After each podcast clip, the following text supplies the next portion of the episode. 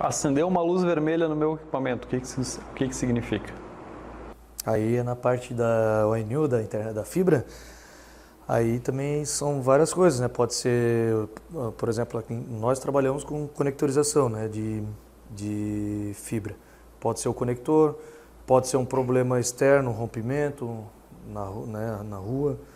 É... Pode ser alguém que cortou, já teve caso semana passada, que estavam mexendo, acho que num telhado, e o pedreiro foi lá e cortou o fio. Aí acusa o cliente que está sem fibra. É, pode ser tanto na ONU como no roteador, se eles são separados. Tem alguns roteadores que eles acendem a luz vermelha também. Se ele não tem internet, ele está com a luz acesa, vermelha. Se ele está internet, está verde. E a parte da fibra também. Então tudo tem que estar tá verde. Se tiver alguma das luzes vermelhas, se o roteador tiver com luz vermelha, ele não está autenticado na internet. Se a UNU está com luz vermelha, consequentemente alguns roteadores vão estar tá com a luz vermelha também, pode ser fibra com problema. Pode não, é a fibra ou sinal, o sinal não, o sinal, resumindo, o sinal não está chegando na UNU. Ela não está conseguindo sincronizar.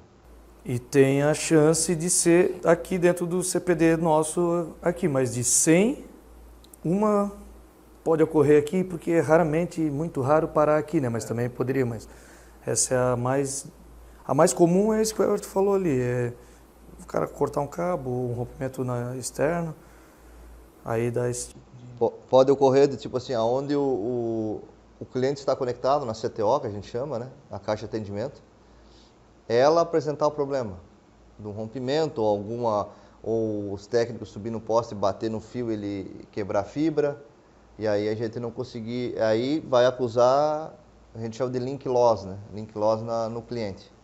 Aí a gente tem que deslocar o técnico para ver, muitas vezes aí a gente consegue analisar se foi toda a caixa ou só o cliente específico. É, e hoje é uma coisa, uma prática meio comum acontecer isso daí, que o que acontece são várias operadoras que trabalham nos postes, e às vezes, por falta de espaço no poste, acaba botando uma escada em cima ali da parte de ferragem ou, de, ou da estrutura de, de um provedor ou do outro.